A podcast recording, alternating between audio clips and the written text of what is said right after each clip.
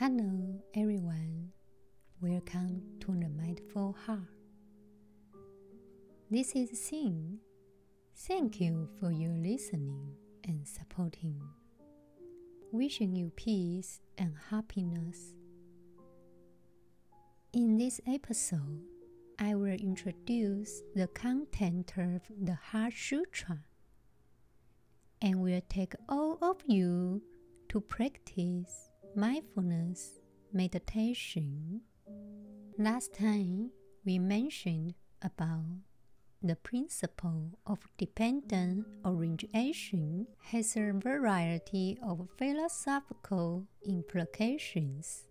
Dependent origination can be contrasted with the classic Western concept of causation in which an action by one thing is said to cause a changing another thing.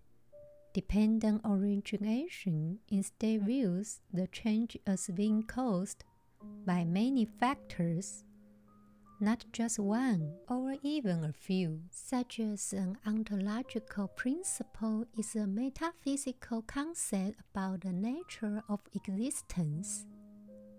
That all phenomena arise from other pre existing phenomena and it turns to current phenomena condition future phenomena. That means everything in the world has been produced by causes. Traditionally, this also closely connected to the Buddha's doctrine of rebirth and how rebirth occurs without a fixed self but as a process conditioned by various phenomena and their relations. However, such as an epistemological principle is a theory about knowledge. It holds that there are no permanent and stable things, but nirvana can sometimes be seen as an exception to this.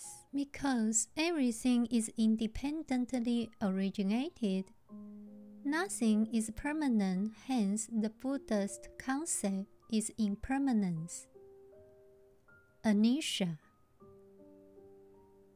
And nothing has completely independent self or essence, hence, the Buddha's concept is no self, anatta. We can say that in various traditions, this is closely associated with the doctrine of emptiness. Meanwhile, as a phenomenological or psychological principle, it refers to the working of the mind and how suffering, craving, and self view arise. This can refer to how different mental states condition each other over time over to how different mental phenomena condition each other in a single moment.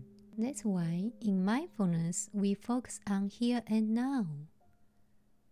In Buddhism, our lives cycle from life to life. Our bodies are always different. However, despite becoming one and another, like the fuel of his body is different, but the fire of life is the same. Life is in the dependent origination, the six sense basis of predestined.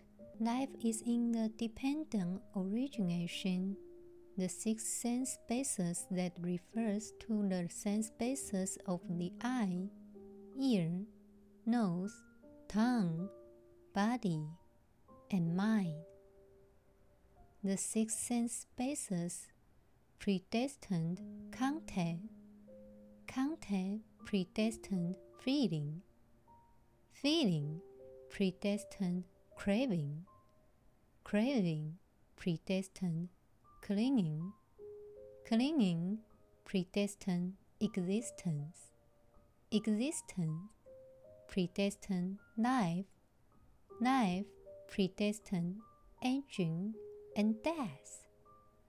This is the circulation of life and death. Therefore, the phenomena of life is from the past to the present, and the present to the future. The cause and condition of life.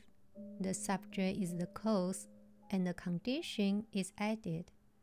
And there is a result which is the so called cause, condition, and effect.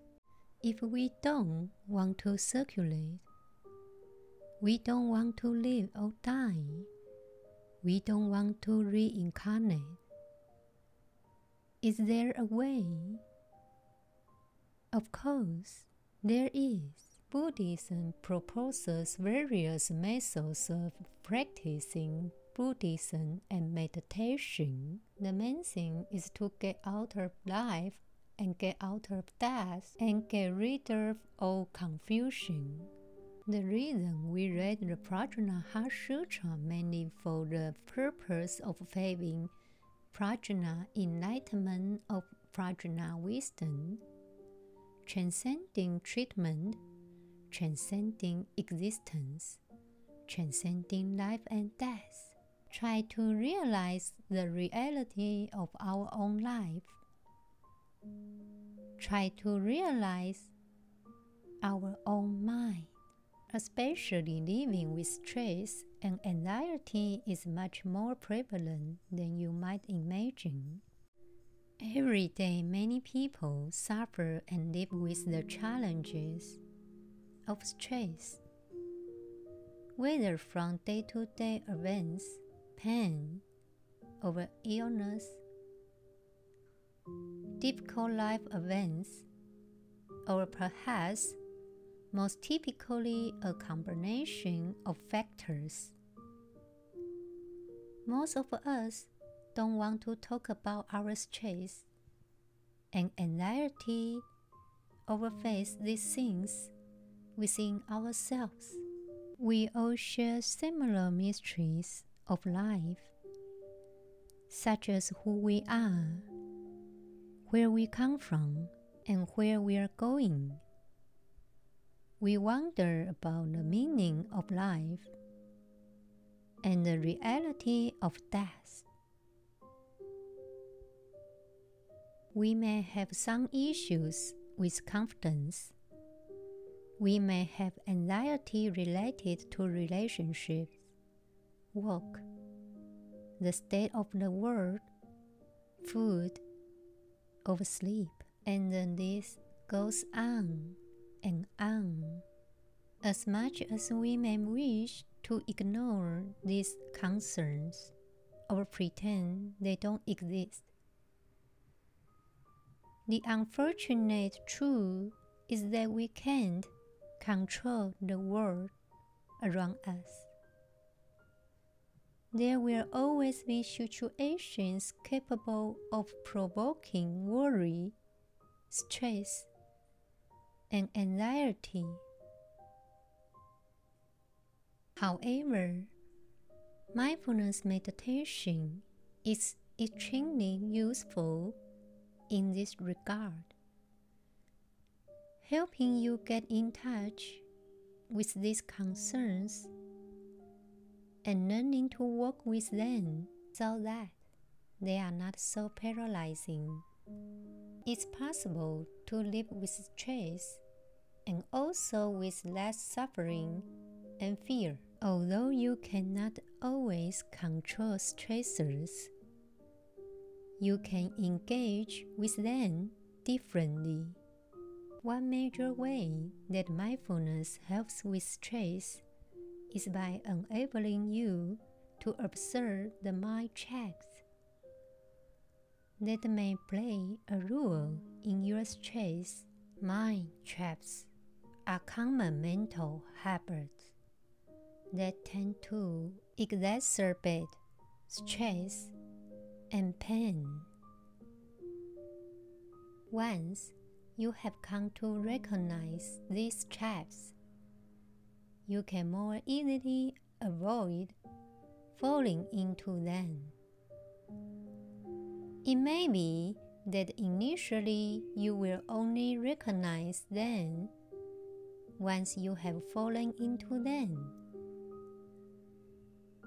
With time, and practice, you will be able to catch yourself before you are entirely ensnared.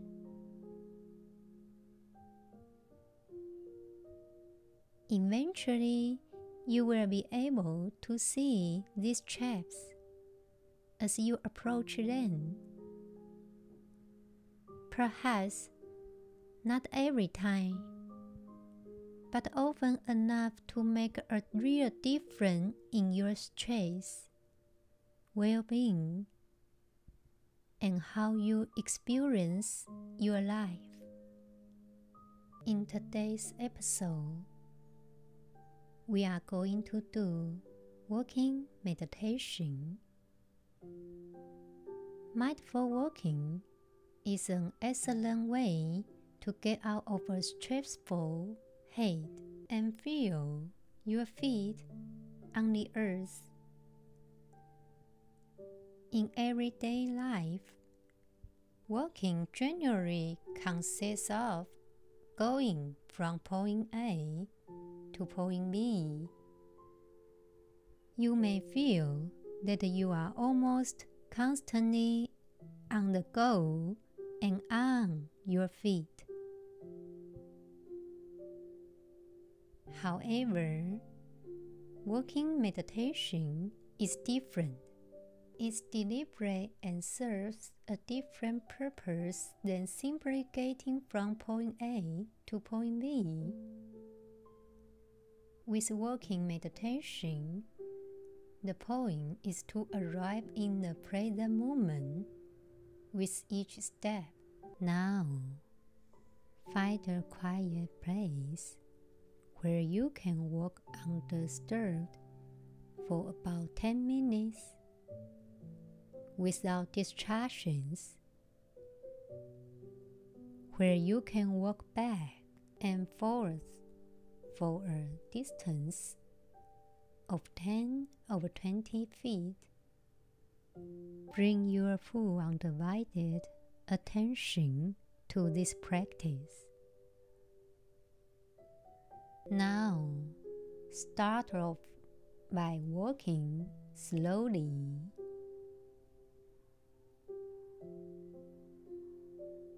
And paying attention to sensations on the soles of the feet as each part of the sole from heel to toes touches the ground. Be present. Notice how the body moves as you walk and how the arms may swing back and forth. If at any point you notice the mind wandering from walking, just acknowledging this and slowly bring the focus back.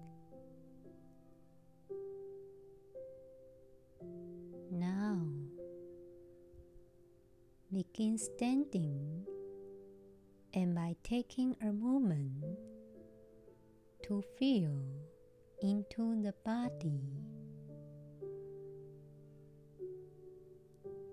Be present. Feel the connection of the body to the ground, to the floor. Become aware of your surroundings, spending a few moments taking in any sights, smells, tastes, sounds, or other sensations.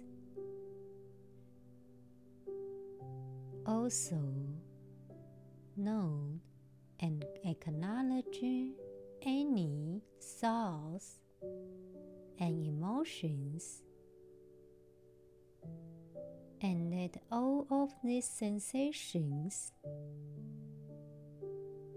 and internal experiences be.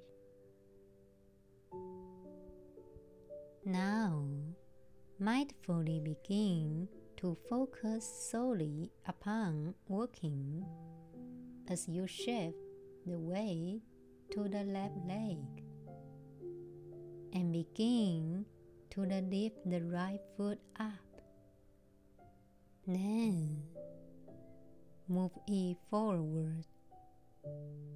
Then press it back down on the ground.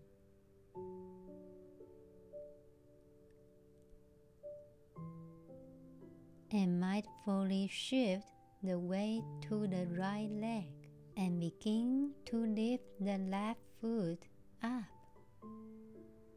Then move it forward. Then place it back down on the ground.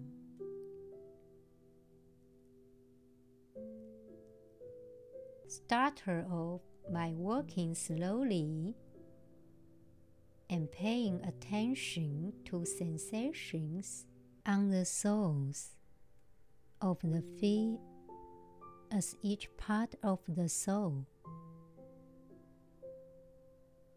from heel to toes touches the ground. Notice how the body moves as you walk with your arms,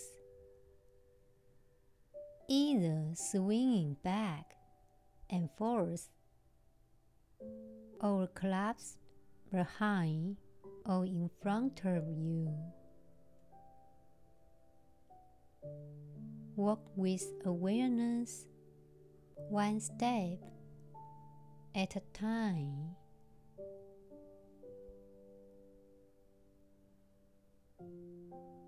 Be present. Continue walking one step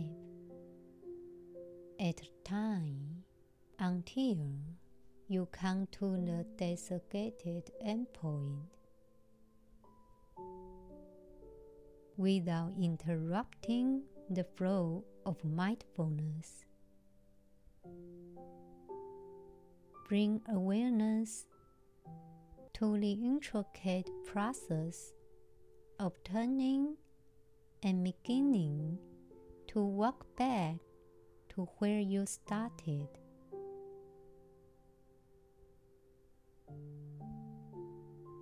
Be present. Walk with awareness, one step at a time. Be present. Continue walking, turning, and returning one step at a time.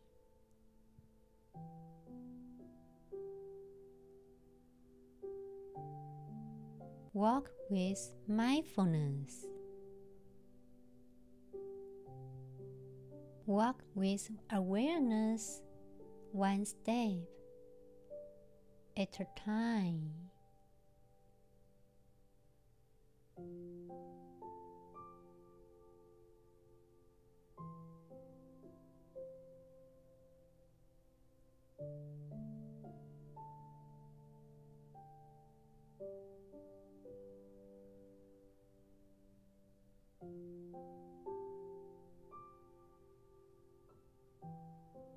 Notice how the body moves as you walk with your arms, either swinging back and forth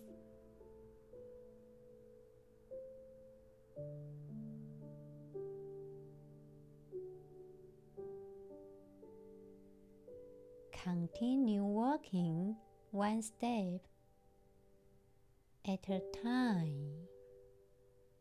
Be present. Walk with mindfulness. Start off by walking slowly and paying attention to sensations. Notice how the body moves as you walk with your arms, either swinging back and forth. Be present. Continue walking, turning, and returning one step at a time. Be present. Walk with mindfulness.